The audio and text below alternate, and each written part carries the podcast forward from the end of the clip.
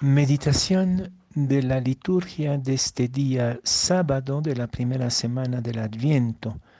La primera lectura es del profeta Isaías, capítulo 30, versículos 19 a 21 y 23 a 26.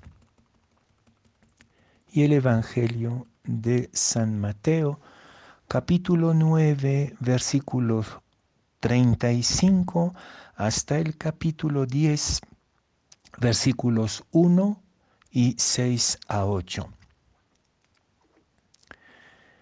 En aquel tiempo Jesús recorría todas las ciudades y aldeas, enseñando en sus sinagogas, proclamando el Evangelio del reino y curando toda enfermedad y toda dolencia.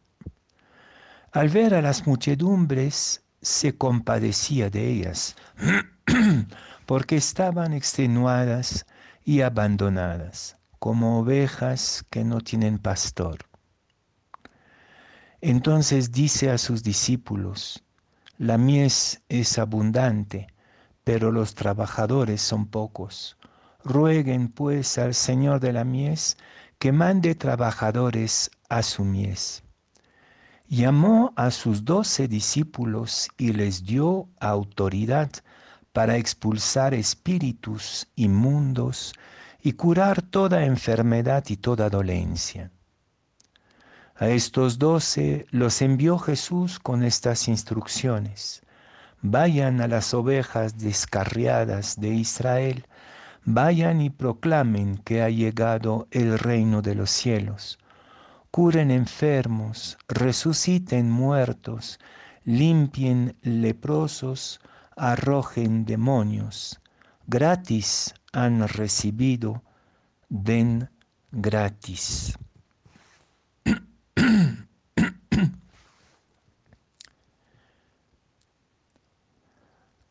Hay de los tiempos donde escasean los profetas.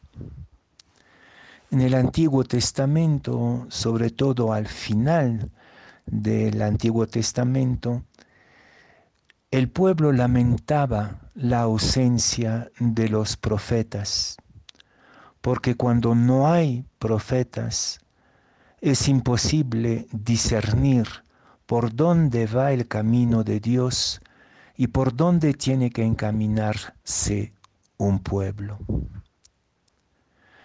¿No podríamos decir acaso lo mismo de nuestro tiempo?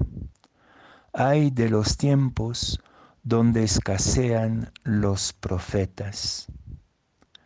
La experiencia del adviento que estamos viviendo en, estas, en estos días, estas semanas, está totalmente iluminada por la gran presencia de Isaías, el profeta por excelencia son los profetas que como vigías vislumbran de manera anticipada la venida del mundo nuevo, la venida del Mesías, ya contemplan el rostro de la nueva sociedad que inaugurará Jesús y nos anuncia que está cerca.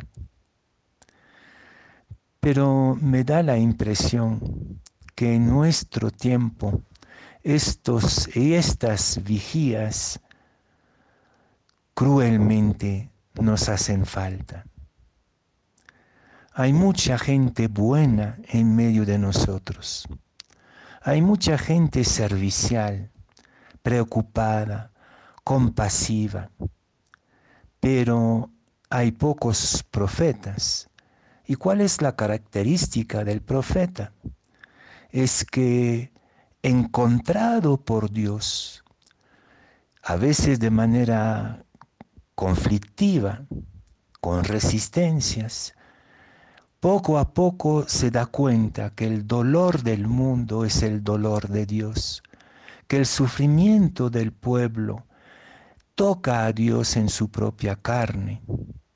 Y entonces no puede más que empezar a dedicar completamente su vida al anuncio, a la preparación de lo nuevo.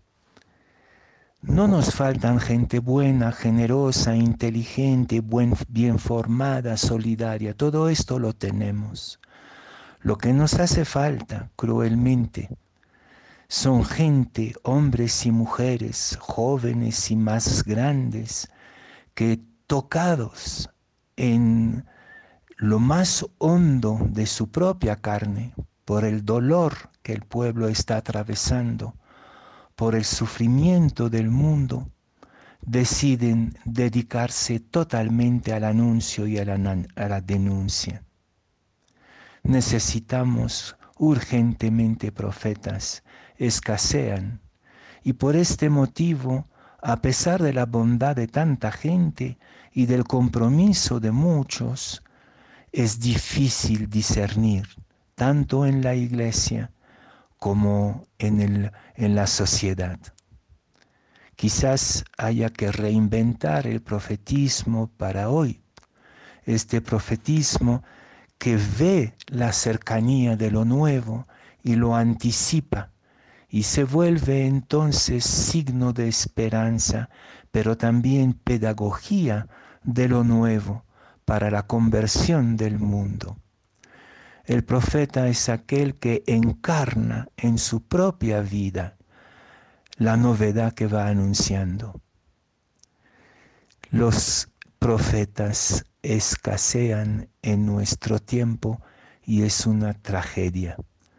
A ver si en medio de nosotros los y las que se dejaron tocar por el dolor del mundo, que toca a Dios en su propia carne, el dolor del mundo es el dolor de Dios, deciden hacer de su vida totalmente un signo, un anuncio, un camino para sus hermanos y hermanas.